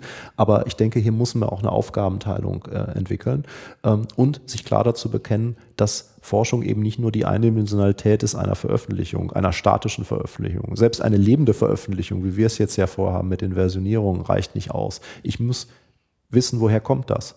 Was kann ich mal damit machen? Und ich möchte anderen Forschern, auch hier sind wir wieder beim Diskurs, die Quellen zur Verfügung stellen, wie man das auch in, der, in den Geisteswissenschaften nennt. Die Quellen, die möchten Quellenstudien betreiben, die möchten ins Archiv gehen. Nicht nur mein, mein Exzerpt oder meine Zusammenfassung lesen, die ich veröffentlicht habe. Ja. Das geht in der, gilt in der Naturwissenschaft genauso und in der Medizin. Und das kann ich aber nur machen, wenn ich dieses Konzept der offenen Wissenschaft auch ähm, mit den Daten, mit offenen Datenpools äh, weiterdenke. Also ist euer Ansatz quasi wie ähm, der Ansatz des, des Auffindens der Paper, dass die äh, oder diese die dezentrale, dieser verteilte Ansatz, äh, dann einfach die Datensätze zu den Papern, äh, beispielsweise zu denen, die bei euch eingereicht werden, ähm, bei Figshare, Zenodo, F1000, wie auch immer man. Oder eben äh, bei wirklich bei einem Universitätsserver. Ja. Nicht? Weil ich denke, da ist die Expertise da, auch von der Infrastruktur äh, Struktur, und da ist auch gewährleistet, weil man eben so dicht an den einzelnen Themen ist, dass auch dieses Migrieren funktioniert und eben auch die entsprechenden proprietären, manchmal ja proprietären Datenformate äh, dort immer so aufbereitet werden, dass eine Chance besteht, die auch zugänglich zu machen. Ne? Das mhm. funktioniert nicht zentral und insofern ist es, äh, denke ich, wenn es irgendwo abgelegt ist, bei einem der, der Plattformen, die, sie jetzt, äh, die du gerade genannt hattest, natürlich auch immer eine zweischneidige Sache, weil da ist es wieder statisch. Ne? Ja. Da bleibt so liegen, wie es dann mal irgendwann hingelegt worden ist. Der Witz ist ja auch da, Daten müssen leben. Daten müssen migriert werden und sei es nur, weil sich das Betriebssystem geändert hat oder die Software, die die Daten liest, äh, in eine neuere Version gegangen ist. Und da ist die Wahrscheinlichkeit, dass das dort gemacht wird, die Maintenance und diese Weiterentwicklung, die Migration auch äh, in den nächsten Jahrzehnten weiter betrieben wird. Am größten natürlich dort, wo die Daten entstehen, mhm. weil man davon ausgehen kann, dass dort auch weiter Forscher sich mit solchen Themen beschäftigen und ein Interesse daran haben, äh, für ihre eigene Arbeit diese ähm, Daten zur Verfügung zu stellen. Ne? Mhm. Das, ähm, aber ich denke, jeder Schritt ist ein Schritt in die richtige Richtung und sei es nur, dass man eben erste Datensätze oder erste da Datasets oder Foliensets äh, zur Verfügung stellt, zusätzlich zu den Publikationen und da sind äh, die ganzen Plattformen, die du genannt hattest, sicher auch auf, auf dem richtigen Weg unterwegs. Mhm. Also wir, wir sehen ja auch bei, bei solchen Plattformen, äh, dass sich genau diese Fragen gestellt werden. Ne? Wie mhm. ähm, zum einen nach, äh, nach der Authentizität von Daten, äh, was ist jetzt der Rohdatensatz, was ist der bearbeitete Datensatz, als auch nach der Versionierung. Ne? Mhm. Und äh, mhm. irgendwie letzte Woche ähm, hat ja auch GitHub äh, mhm. ähm, äh, die Kooperation mit Zenode und Figshare bekannt ja. gegeben. Also da genau. geht es klar in die Richtung. Ganz genau. Insofern auch wieder eine Bestätigung. Ja. Ne? Man hat jetzt nicht irgendeine spinnerte Idee hier, äh, sondern wie du auch schon gesagt hast, in den letzten zwölf Monaten, was sich da allein ja. auf der, in der Ecke getan hat oder in der Branche getan hat, das ist äh, so offensichtlich. Ja. Insofern ist die Aussage, dass sich da sehr bald was ändern wird, insgesamt in der ganzen Branche natürlich äh, dadurch nochmal bestätigt. Ja. Was mir ähm, und wahrscheinlich nicht nur mir immer auffällt, ist, ähm, dass die Paper in der äh, Wissenschaft ähm, eine sehr, sehr große Rolle spielen und ab einem bestimmten Punkt, ab einem bestimmten Renommee, ab einer bestimmten Reputation, dann erst die Personen. Äh, jetzt reden wir ja aber über Paper, die aufgrund der menschlichen Leistung eines Wissenschaftlers entstanden sind. Wie geht ihr denn mit Autoren um? Also mit, ja. auch mit der, mit der, mit dem, mit dem Autor an sich. Das ist ähm, genau der Punkt. Letztendlich äh, will man ja äh, mit dem Paper oder mit der Forschung, die ein einzelner Autor macht, ähm, den Autor in irgendeiner Form Credits geben oder mhm. er möchte sich damit zeigen, er möchte sich damit präsentieren. Und deshalb haben wir auch von vornherein schon in unserer Seite auf Science Open das Konzept ähm, des, der Profilseite, nicht? wo der mhm. Autor sich ähm, sein eigenes Profil geben kann, also auch sein authentisches Profil. Das ist auch hier sehr wichtig. Es gibt hier keine ähm, Alias-Namen und es gibt auch keine Fake-Bilder, sondern man ist hier wirklich der Alexander Grossmann, der man selbst ist, der Forscher Alexander Grossmann. Und ähm, wenn man ähm, dort mal reinschaut in das Profil, habe ich genau die Informationen über meinen Lebenslauf, über meine Biografie, äh, wie ich sie vielleicht auch von anderen äh, sozialen Netzwerken, die sich darauf eher spezialisiert haben, wie LinkedIn, ähm, wie, wie wir es dort finden. Aber hier haben wir es ganz klar auch abgeglichen mit Orchid. Orchid ist ja die mhm. neue Initiative seit ungefähr anderthalb Jahren in den USA, wo man versucht, eine plattformunabhängige Basis ähm, zu schaffen, wo Wissenschaftler sich registrieren können, wo sie ihre ganzen bisher veröffentlichten Arbeiten auch äh, nicht deponieren, aber indexen können. Ja. Und da, das ist für uns auch so eine Art Qualitätssicherung. Nur wer sich bei ORCID als Forscher registriert hat, ähm, kann bei uns auch hier das volle Profil selbst aufbauen auf Science Open. Und wir importieren die Daten von ähm, ORCID, damit es da auch wirklich maximale, ähm, äh, ja, keine Redundanz gibt. Und äh, wie man sieht, äh, oder weiterdenkt, kann man natürlich sagen, in dem Moment, wo ich Veröffentlichungen habe, die oft zitiert werden, die positiv kommentiert werden, kann ich jetzt zu diesem Profil eines Autors natürlich diese Informationen mit dazugeben. Ich kann sagen, oh, der Alexander Grossmann, der hat meinetwegen nur sieben Arbeiten in den letzten zehn Jahren veröffentlicht, aber die sind im Durchschnitt 20 Mal positiv bewertet worden oder die haben siebenmal einen Fünf-Sterne-Review ähm, ja. bekommen von den Gutachtern. Und an der Stelle können wir jetzt, was ja das Ziel auch ist, was ja auch mit der ganzen Überlegung des Impact-Faktors äh, begonnen hat, äh, die Qualität oder ähm, Wichtigkeit von Forschung oder Relevanz von Forschung auf eine einzelne Person zu übertragen, um die möglicherweise nachher zu bewerten, äh, wenn die diese, dieser Forscher sich auf eine neue Stelle bewirbt oder wenn er mit seinem Institut sich bewirbt für einen speziellen Forschungsgrant. Hier habe ich jetzt zum ersten Mal die Möglichkeit, das wirklich mit der Person zu verknüpfen. Mhm. Relevanz, Feedback aus der Community und zwar transparent. Ich habe kein geheimnisvolles Gutachterverfahren mehr, weder für die Paper, die er veröffentlicht hat, wo ich gar nicht weiß, was haben die Gutachter denn eigentlich gesagt, bevor es veröffentlicht wurde. Das sieht ja kein Mensch, außer mhm. dem, äh, dem Journal Editor und dem Autor.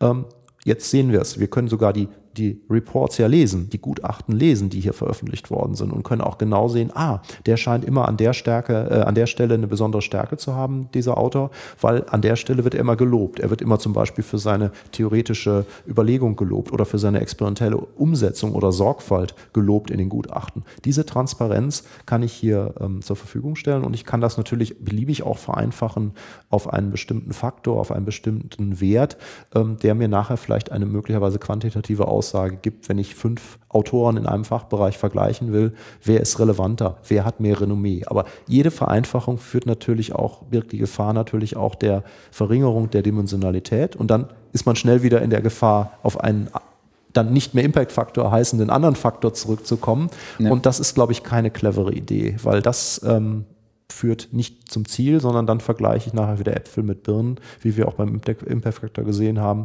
Unterschiedliche Disziplinen, unterschiedliche Leute. Ähm, die Mehrdimensionalität, die man hier mit wenigen Klicks dann im Profil recherchieren kann, durch ein paar, ähm, wie man in der Wirtschaft sagt, Key Performance Indicators, äh, so könnte man das hier nennen, ähm, äh, das, das ist die Stärke. Und das mhm. schafft mir eine echte Transparenz, äh, transparente Vergleichbarkeit. Und ich glaube, dass sowas dann auch vielleicht in drei oder fünf Jahren stärker angewandt wird, dann bei der Bewertung äh, oder Einschätzung von mhm. einzelnen Autoren. Und diese Möglichkeit bieten wir eben auch nur in dieser Form, wie wir sie jetzt auf der Seite sehen, so als Startpunkt. Und das Gute ist, wir sind offen dann immer für Feedback. Nicht mhm. nur aus unserem Editorial Board, sondern auch von den Usern oder aus Gesprächen. Wenn jemand eine gute Idee hatte, wir hatten vorgestern hier einen äh, kleinen Roundtable-Stammtisch hier im Büro, wo jüngere, bewusst junge Forscher Postdocs oder PhD-Students eingeladen waren aus Berliner Institutionen und wir haben einfach miteinander äh, geplaudert, gesprochen, deren Erwartungen und äh, Ängste oder so diskutiert. Und ähm, da sieht man auch, äh, das war deine Frage ja auch von vorhin noch, ähm, ja, wie wird sowas da aufgenommen, wie wird sowas angenommen? Und ich glaube, in, de, in dieser Zielgruppe der, der jüngeren Forscher, ähm, da ist so etwas wie Science Open zu 90 Prozent, wenn nicht sogar noch mehr, angekommen als super Idee. Ja. Es wird noch nicht genutzt, weil A, wir sind ja erst seit einer Woche richtig äh, live, dass man auch richtig publizieren kann. Das muss ich natürlich erstmal rumsprechen. Die, die es gesehen haben, die es kennen, waren ausnahmslos positiv äh, in den letzten Wochen und Monaten. Auch die das Konzept nur verstanden haben, fanden das super gut. Ähm, es ist natürlich jetzt an der nächste Schritt dann auch mehr und mehr der Leute zu überzeugen, die vielleicht schon ähm, ja, 10 oder 20 Jahre älter sind, die eben Professor sind, die eben äh, Senior Advisor sind, Scientific Advisor sind, äh, die das alte System kennengelernt haben und äh, jetzt gar keine Notwendigkeit äh, vielleicht sehen, sich mit einem neuen System zu beschäftigen. Ähm, da müssen es letztendlich, muss der Hebel, glaube ich, von den, den jüngeren Kollegen oder Forschern kommen, die sagen, hey, guck mal, ich möchte das aber nutzen. Ich möchte aus den Gründen, die wir jetzt äh, äh, besprochen haben, möchte ich dieses System nutzen. Ich möchte, dass meine Arbeit offen zugänglich ist. Ich möchte, dass ich transparentes Feedback bekomme. Ich möchte neue Versionen anlegen. Ähm, ich glaube, da liegt der Hebel mhm. drin. Ne? Wie in vielen technologisch neuen Entwicklungen, genauso wie bei der Nutzung sozialer Netzwerke. Da haben wir ja auch eine ähnliche Verteilung. Ja. Bis 29 Jahre 100 Prozent Durchdringung letztendlich in der Bevölkerung, was soziale Netzwerknutzung angeht. Äh, gucke ich die Zielgruppe in meinem hohen Alter 40 bis 49 an, ähm, da ist man dann plötzlich äh, nur noch bei unter 40 Prozent. Ja. Und ein, Jahr, ein Jahrzehnt drüber plötzlich nur noch bei 20 Prozent. Ja. Also ich glaube, was man ja auch immer und was, was, was oftmals falsch verstanden wird, ist, ähm, dass man, dass wir natürlich von äh, bei Open Science nicht davon reden, dass wir schlagartig alles und immer machen müssen, mhm. sondern dass wir dem, äh, dass mhm. wir dem Autoren einfach auch die Entscheidungsgewalt an die Hand geben, in welcher Art möchte er publizieren, das dann aber honorieren. Genau. Und ich glaube, da, wo der, wo sozusagen der Knackpunkt ist, äh, auch ähm, sich die neuen Anwendungsfelder mhm. zu erschließen, also auch die, diejenigen, die 25 Jahre in dem alten System publiziert mhm. haben mhm. und so ein bisschen skeptisch gegenüber dem neuen sind, sind einfach die Vorteile rauszuheben. Und es gibt mhm. einfach ein paar. Es gibt mhm. diese ähm, den, den, den ähm, einer der groß umstrittenen Punkte ist natürlich äh, dieses ganze äh, Thema äh, Open Peer Review, ne? Mhm. Post-Publication mhm. Peer Review. Mhm. Was mache ich, äh, wie sichere ich die Qualität? Da sind dann Paper online und zugänglich und jeder kann sie lesen, die vielleicht was total Falsches enthalten. Ja. Ne? ja. Und dann ja. sagt man, geht man natürlich mit dem Argument her, ja, aber das wird die Community dann finden und auch klar machen. Mhm. Und ja, was habe ich dann davon? Ja, natürlich hat der Autor was davon, indem er seine wissenschaftliche Arbeit verbessert. Ne? Mhm. Und Mhm. Er wird auch noch, äh, er wird auch noch eindeutiger identifizierbar, indem man zum Beispiel sowas wie ORCID mhm. ähm, benutzt. Und äh, ich denke, da wird es hier auch noch eine Folge mit dem Martin Fenner geben ähm, äh, zu dem Thema. Das ist nämlich auch sehr, sehr spannend mhm. und wird in den nächsten. Jahren mit Sicherheit äh, auch äh, ja. noch an Relevanz zu nehmen. Absolut, ja. Und es wird vor allen Dingen das Drumherum ähm, ein bisschen klarer äh, strukturiert, dadurch, dass ich mir nicht nur angucke, was habe ich für eine Reputation ja. auf Basis des Impact Factors, genau. sondern auf Basis einfach meiner wissenschaftlichen Aktivität. Ne? Ganz genau. In dem Moment, wo ich sagen kann, jedes meiner Paper kriegt erstmal eine DOI, mhm. jedes Gutachten, was ich schreibe, kriegt eine eigene DOI. Genau. Jeder Kommentar, äh, den ich hinterlasse, der wertvoll ist, der kann vielleicht auch noch äh, berücksichtigt werden oder mhm. ähnliches. Und in dem Moment habe ich natürlich, ähm, äh, gebe ich den Autor, äh, diesen Wissenschaftlern, die sich ja natürlich nicht nur in ihrem Labor, sondern innerhalb der Community auch bewegen und profilieren, äh, die Chance, das einfach alles mit anzurechnen. Ganz genau, ganz genau. Und das, da ist, denke ich, genau die Elemente, die du jetzt genannt hast, das, da liegt die Zukunft drin. Und äh, vielleicht nur noch auf den Qualitätsaspekt nochmal zu kommen. Ja. Ähm, die Antwort, die ich dann immer gebe, ist, ähm, naja gut, auch das bisherige System, wo vor der Publikation Peer Review gemacht wurde, ist nicht unfehlbar. Wir hatten gerade ein paar Beispiele aus den letzten zwei Wochen genannt, nicht mit den ja. Stammzellen in der, in der Säure in einem sehr renommierten Journal in ja. der Champion League erschienen und das musste dann ähm, nach großen Wehen zurückgenommen werden. Die Forscher haben sich entschuldigt. Ähm, nichts ist unfehlbar. Man kann jedes System austricksen. Man kann wahrscheinlich ja. auch unser System austricksen. Ja. Man kann auch, aber darum geht es ja nicht. Es geht um die Transparenz. Klar. Denn das andere System, da festzustellen, dass etwas betrogen wurde oder dass etwas unabsichtlich falsch war, möglicherweise durch einen Fehler, wird, ist ja immer schwieriger nachzuvollziehen, weil ich nicht Zugang zu den kompletten Daten habe. Ich habe nicht Zugang zu den Gutachterreports als Außenstehender. Hier habe ich's. Und das ist letztendlich meine Lebensversicherung. Damit kann ich zumindest nach bestem Wissen und Gewissen sagen, ich habe zumindest Zugang Zugang. Jeder Forscher hat Zugang zu den maximalen Daten, die zu dieser Veröffentlichung existieren und kann dadurch auch besser entscheiden, ob es richtig, falsch oder verbesserungswürdig ist. Mehr können wir nicht anbieten, weil mehr kann man nicht anbieten. Ja. Bevor wir zum Ende kommen, du hattest gerade noch einen äh, Punkt ähm, zur Sprache gebracht, den ich äh, seit jeher ähm, extrem spannend finde. Und zwar hattest du äh, Nachwuchswissenschaftler äh, angesprochen. Und ähm, was ich das, das wissenschaftliche Publizieren setzt sich ja innerhalb des, äh, mhm. des Wissenschaftssystems erst ab einer bestimmten Stufe durch. Ne? Mhm. Also eher Doktoranden und mhm. äh, darüber. Mhm. Das, was wir so an, an Graduate äh, Students auch haben und besonders auch an Undergraduate Students, die ähm, sind aus diesem System völlig raus. Mhm. Jetzt gibt es da sowas wie PeerJ, die natürlich mit so einem Undergraduate-Programm einen ganz merkwürdigen Weg äh, eingehen, nämlich einen, der, wo viele Wissenschaftler sagen werden, ja, aber da kann doch noch gar keine wissenschaftliche mhm. Qualität stattfinden. Mhm. Ähm, aber das glaube ich noch gar nicht mal. Mhm. Ich glaube, in dem Moment, wo wir Leute äh, sehr, sehr früh an dieses Thema heranführen, mhm. werden sie sich auch sehr viel äh, interessierter damit auseinandersetzen ja. und dann natürlich auch sehr viel Mehrwert schaffen können, wenn mhm. sie explizit darauf hinarbeiten. Gibt es bei euch in irgendeiner Art und Weise eine Beschränkung des Levels, wo ihr sagt, das muss zumindest äh, existieren? Ähm, ich finde die Idee total spannend, weil, äh, wie du auch gesagt hast, da liegen ja letztendlich, das ist ja der, der Nachwuchs, das sind die Nachwuchswissenschaftler. Ja. Und die, je eher die äh, rangebracht werden an äh, den Umgang auch mit aktueller wissenschaftlicher Forschung, ähm, sich das gegenseitig auch erklären können, beschreiben können, umso besser. Ähm, was wir gemacht haben, ist jetzt ähm, eine eine Hürde nur da, wo es um den richtigen Peer Review geht. Also mhm. wo wirklich nach den Kriterien, wie auch bei allen wissenschaftlichen Zeitschriften heutzutage, bestimmte Fragen abgearbeitet werden sollen, um einen wirklich vollen Report zu schreiben. Das kann man nicht machen, wenn man nicht schon äh, mehrere Veröffentlichungen in dem Gebiet gemacht hat. Das mhm. ist quasi die Hürde. Ist natürlich eine grobe Hürde, aber es soll überhaupt irgendeine Hürde sein. Ähm, umgekehrt, was wir explizit uns gut vorstellen, was wir deswegen auch so konzipiert haben für junge Wissenschaftler, ist, dass wir sagen, diese Möglichkeit, offene oder geschlossene Gruppen einzurichten, ist ja eine wunderbare Maßnahme, äh, etwas zu produzieren, was wir früher immer Journals Club genannt haben. Wir mhm. sitzen mhm. im Institut oder in der Arbeitsgruppe mhm. zusammen einmal pro Woche, haben ein paar interessante Papers ähm, entdeckt. Entweder stellt die jeder dem anderen mal kurz vor mit eigenen Worten, dann lernt man zu beschreiben, wie man es verstanden hat mhm. oder was man selbst für wichtig hält. Und dann diskutiert man das. Äh, das konnte man natürlich nur physisch in einem Raum machen, in einer Arbeitsgruppe. Ähm, hier unser Workspace, also unsere privaten Gruppen bieten jetzt die Möglichkeit, das natürlich äh, überall auf der Welt zu machen, dass sich die interessierten Studierenden zusammensetzen oder PhD-Studenten da in, dieser, in diesem Workspace zusammensetzen zu irgendeiner Zeit und wie in einem Blogpost dann ähm, diskutieren. Ein Paper, mehrere Papers, die sie gefunden haben, Open Access, das ja. kann man verlinken, man kann zusätzliche ähm, Informationen noch über Dropbox oder etwas dranhängen, wenn man noch Zusatzmaterial irgendwo anders gefunden hat oder Links auf äh, möglicherweise auf, auf Blogs irgendwo noch reinhängen.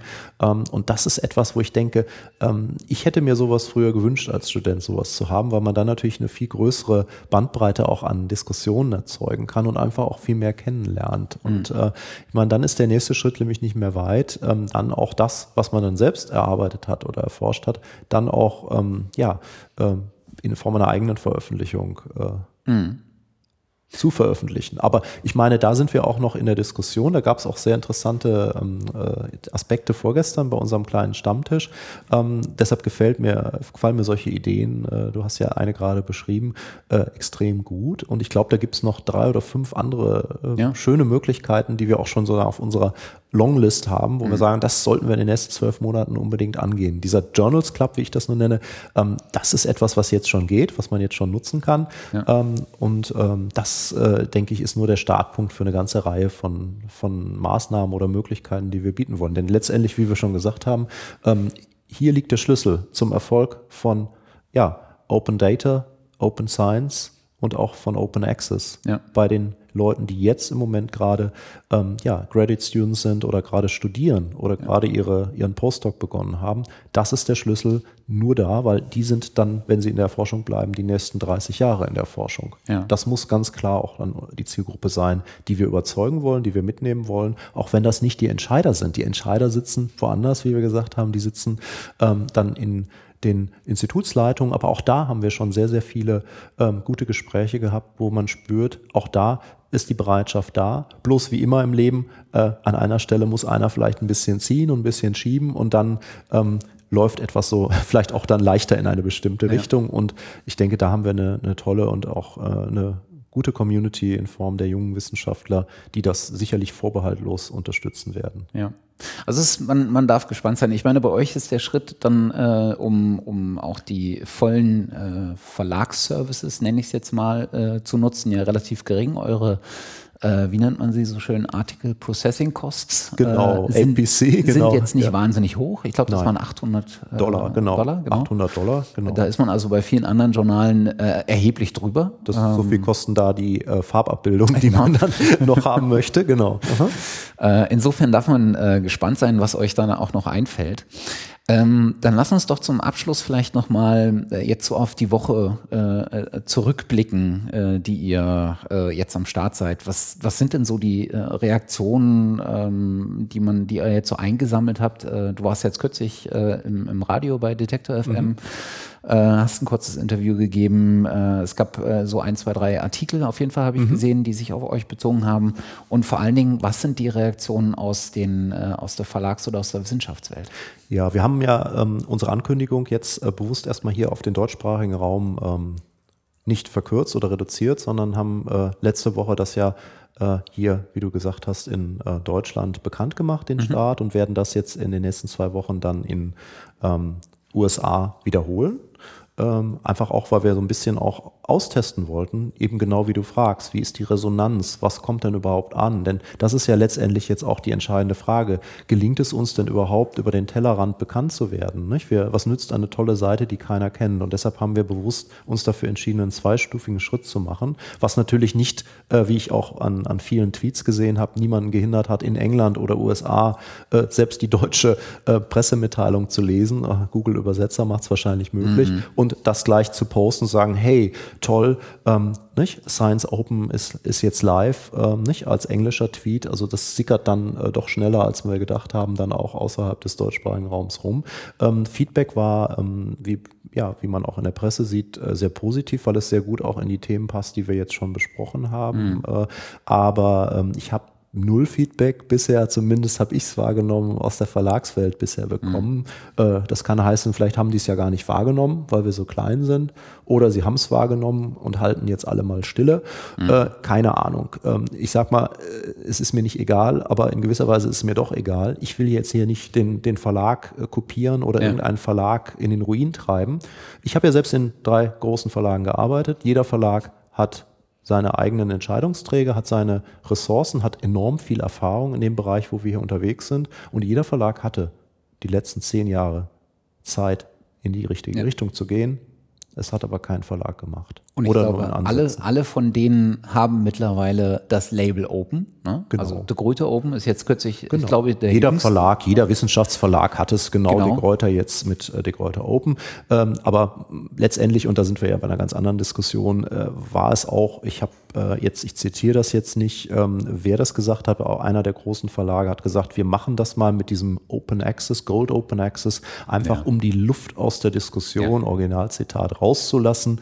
Das hat dann ein paar Jahre ist das gut gegangen, weil da hatten nämlich dann die meisten Autoren das Problem, diese zwei oder 3.000 Dollar oder äh, noch mehr Geld erstmal irgendwo sich aus dem Kreuz zu leiern. Das sind, waren nicht viele, weil eben die Förderorganisationen und die Bibliotheken noch nicht so weit waren, das zu unterstützen. Das ja. wussten die Verlage genau und deshalb war das eine sehr clevere taktische Maßnahme zu der Zeit. Aber die Zeit ist vorbei. Ähm, jetzt, ähm, wie wir schon gesagt haben, knapp 10 Prozent ist Open Access. Die Förderorganisationen bestehen darauf. Das wird noch deutlich verstärkt werden, diese Forderungen. Und man sieht ja auch an der teilweise sehr nervösen Reaktion hier Baden-Württemberg zuletzt, ähm, wie ähm, Verpflichtung zu Open Access äh, auch ähm, aufgenommen wird, äh, teilweise auch sicherlich unterstützt in der Berichterstattung durch äh, die Protagonisten der alten Verlagswelt. Ja. Ähm, man sieht ja, wie sensibel das Thema ist, weil es ist einfach verdammt viel Geld da im, äh, im Raum auf dem Tisch. Und natürlich mag niemand, keine Branche mag es, wenn ähm, ein tolles Geschäftsmodell, was jahrzehntelang super funktioniert hat, jetzt einfach den Bach runtergehen wird. Warum? Äh, weil man es nicht geändert hat, weil man es nicht ändern wollte, wie wir jetzt ja auch an den Aussagen, die ich gerade wiedergegeben habe, gesehen hat und weil man es vielleicht auch gar nicht ändern konnte, weil man wusste, wenn man es ändert, dann schneidet man sich selbst den Ast ab, woran man äh, jahrelang gehangen hat. Das ist vielleicht ein Dilemma. Äh, so sehen das auch einige in der Verlagsbranche. Aber wie gesagt, äh, ich bin gespannt, äh, wie die Reise weitergeht und ja. Äh, auch was möglicherweise die großen Verlage tun. Wenn sie clever sind, werden sie, ist meine Überlegung, werden sie sich vielleicht sogar zusammentun mit ein oder mit der einen oder anderen Initiative oder dem einen oder anderen Start-up, was jetzt unterwegs ist, ähm, weil das wäre ein sehr, sehr kluger Weg, ähm, nicht völlig das Land zu verlieren, was man viele Jahrzehnte lang erobert hat, sondern eben dann in die richtige Richtung weiterzumachen. Ich glaube, das jetzt aus dem Scratch irgendwie wieder aufzuholen, wird nicht funktionieren. Dazu ja. ist die Zeit schon zu weit fortgeschritten und umgekehrt, die Glaubwürdigkeit ist dann auch nicht mehr da. Weil man hat ja. es ja auch durch Interviews, die man immer wieder lesen kann, auch dieses Jahr ähm, teilweise auch klar zementiert, dass man das Geschäftsmodell und diesen Weg des Publizierens, den man jetzt äh, hat, bei diesen Verlagen beibehalten möchte, vielleicht leicht modifiziert ja. und ausschmückt, garniert durch nette Attribute, die irgendwas mit Open zu tun haben, aber nur meistens dem Namen nach, äh, oder prohibitive Preise, ähm, nicht auch bei offenen Büchern, Open Books, äh, ja. das gleiche, da ist man dann plötzlich schnell bei 10.000 Euro für ein Buch, was Open Access gestellt werden soll mit ein paar hundert Seiten. Ähm, das ist doch absurd, also das ist doch unrealistisch und ähm, deshalb eben wie du auch schon gesagt hast, unsere Kalkulation geht bottom-up was müssen wir bezahlen für die Dienstleistung, was brauchen wir und äh, was brauchen wir, um das System weiterzuentwickeln und so entsteht der Preis. Bei den Verlagen sind die Open Access Gebühren, diese APCs, andersrum kalkuliert. Ja. Was müssen wir nehmen, damit wir die Marge halten, wenn jetzt plötzlich alle Open Access publizieren wollen? Und dann kommen 4, 5, so 6.000 Euro, wenn man es durchrechnet, sogar raus. Und da sind ja. die Verlage schon etwas runtergegangen, ja. aber es ist immer noch ein Prohibitivpreis meiner Meinung nach. Ist auf jeden Fall eine spannende Entwicklung, die sich da äh, abzeichnet und äh, die hier auch in diversen Folgen schon äh, Thema war ähm, und sicherlich auch noch sein wird. Äh, wir sind ja äh, keine großen Fans von diesem äh, Beigeschmack, der da immer von Open, äh, Open Washing äh, sozusagen mhm. mit, mitschwingt. Mhm. Äh, insofern ist euer Ansatz sehr begrüßenswert. Ähm, ihr seid jetzt seit knapp einer Woche äh, online. Ähm, schon jetzt an der Stelle ähm, mal viel Glück auf, auch auf dem amerikanischen Markt. Dankeschön, ja. Ähm, und äh, hast, hättest du noch irgendwas, was du unbedingt loswerden äh, wolltest? Haben wir irgendwas vergessen, was existenziell wichtig ist? Nein, ich denke ganz im Gegenteil. Also wir haben jetzt sehr lange gesprochen und das hat mir jetzt sehr viel Spaß gemacht, weil die Themen, die wir jetzt besprochen haben, sind ja alle wichtig. Und ja. man sieht, das ist keine Schwarz-Weiß-Diskussion, die man in wenigen Sätzen ähm, beantworten kann. Wohin geht die Reise? Was brauchen die Wissenschaftler? Und das finde ich, äh, hat mir jetzt sehr viel Spaß gemacht, dass wir das äh, so ausführlich gemeinsam diskutieren konnten. Und ich wünsche mir natürlich äh, vielleicht als mein Fazit, dass äh, das Team von Science Open und das Science Open wenigstens etwas dazu beitragen kann, äh, ja, die Wissenschaftswelt in die Richtung weiter zu unterstützen, in die sie offensichtlich aufgebrochen ist und äh, dass wir auch die Kraft haben werden, das in den nächsten zwei bis fünf Jahren auch weiter so umzusetzen. Das würde mir sehr viel Spaß machen, trotz der sehr vielen Arbeit, äh, ja. die da drin steckt natürlich. Und ähm, das fände ich auch, auch toll, weil es dann letztendlich eine Umsetzung einer Vision wäre, die ich sicherlich mehr als zehn Jahre schon habe. Genau. Da bleibt mir eigentlich gar nicht mehr so wahnsinnig viel hinzuzufügen. Das Einzige, was ich noch anfügen würde, ist, äh, gebt äh, jedem äh, Startup erstmal eine Chance. Ne? Es wird sicherlich auch äh, nicht nur positive Stimmen geben, es wird sicherlich auch mal Kritik geben. Ähm, aber ich denke, äh, jedem Unternehmen, was sich gründet äh, und aufstellt, sollte auch eine gewisse Zeit gegeben sein, um sich zu entwickeln, äh, um äh, auch aus vielleicht Fehlern, die man äh, am Anfang noch gar nicht so gesehen hat, sich weiterzuentwickeln. Insofern viel Erfolg, vor allen Dingen viel Spaß auch bei der Weiterentwicklung eurer Plattform und man darf sehr gespannt sein, was da noch ähm, passiert. Ja, danke schön. Danke dir, Matthias, auch für das ja, tolle Gespräch und äh, ja, die Zeit, die wir miteinander verbringen konnten. Danke dir. Ich danke dir. Und euch vielen Dank fürs Zuhören.